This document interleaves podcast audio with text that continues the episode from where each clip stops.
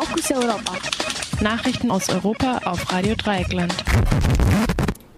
Zunächst die Übersicht. Polnische Regierung lenkt teilweise nach Protesten gegen Medienreform ein. Angriff auf Züricher Moschee. Britischer Menschenrechtsausschuss warnt vor Instrumentalisierung von EU-Ausländerinnen. Und nun die Nachrichten im Einzelnen. Die polnische Regierung hat vorerst ein umstrittenes Mediengesetz auf Eis gelegt. Demonstrantinnen und Demonstranten hatten am vergangenen Wochenende gegen das Gesetz in mehreren Städten protestiert und teilweise das Parlament in Warschau blockiert. Nun erklärte Staatspräsident Andrzej Duda, die Regierungspartei Recht und Gerechtigkeit, kurz PiS, verzichte auf die umstrittene Neuregelung. Das Gesetz, das die Parlamentsberichterstattung regelt, hätte die Journalistinnen stark bei ihrer Arbeit eingeschränkt. So wären sie nicht mehr im Parlament selbst untergebracht gewesen, sondern in einem eigenen Pressezentrum. Zudem hätte das Gesetz Foto- und Filmaufnahmen im Parlament verboten. Regelverstöße hätten dadurch nicht mehr dokumentiert werden können. Auch die Anzahl der ins Parlament gesandten Journalistinnen sollte begrenzt werden. Medien hätten jeweils nur noch zwei Personen ins Parlament schicken können. Vorerst bleiben jetzt die alten Regelungen in Kraft wie auch der Senatsvorsitzende und Peace-Politiker Stanislav Karczewski erklärte. Bis zum 6. Januar werde die Regierung neue Vorschläge für eine Reform vorlegen. Damit ist bereits das zweite Gesetzesvorhaben der PiS-Regierung vorerst durch massive Proteste der Bürgerinnen und Bürger gestoppt worden. Zuvor war ein Gesetz zum nahezu vollständigen Verbot von Abtreibungen zurückgezogen worden. In beiden Fällen jedoch erklärte die Regierung, sie wolle ein überarbeitetes Gesetz vorlegen. Weiterhin ungeklärt ist der Streit über den Haushalt 2017. Wegen der Parlamentsblockade am Samstag hatte die Regierung darüber in einem anderen Gebäude abstimmen lassen, was die Opposition als illegal einstuft.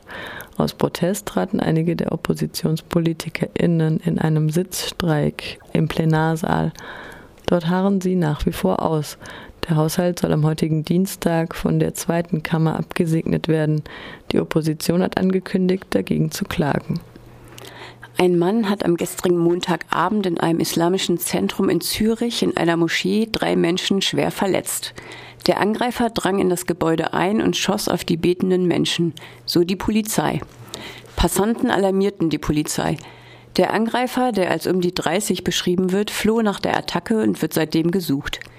Das islamische Zentrum mit seinem Gebetsraum liegt in der Züricher Innenstadt nahe des Bahnhofs.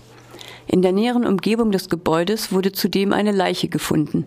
Ob die Person in einem Zusammenhang mit der Attacke steht, ist bis jetzt unklar. Der parteiübergreifende Menschenrechtsausschuss des britischen Parlaments hat die Regierung davor gewarnt, EU-AusländerInnen als Pfand bei den Brexit-Verhandlungen einzusetzen. Die Vorsitzende des Ausschusses, Harriet Harman, sagte, Abschiebungen nach einem EU-Austritt seien weder praktisch durchführbar noch erlaubt. Seit dem Brexit-Votum lässt die britische Regierung offen, wie ein EU-Austritt sich auf den Aufenthaltsstatus der EU-AusländerInnen in Großbritannien auswirken wird. Garantien für einen permanenten Aufenthaltsstatus lehne Theresa May wiederholt ab, machte bislang aber keine Gegenvorschläge.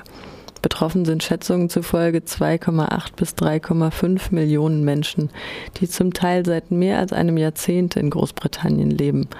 An den Universitäten machen EU-AusländerInnen rund 15 Prozent des Lehrpersonals aus.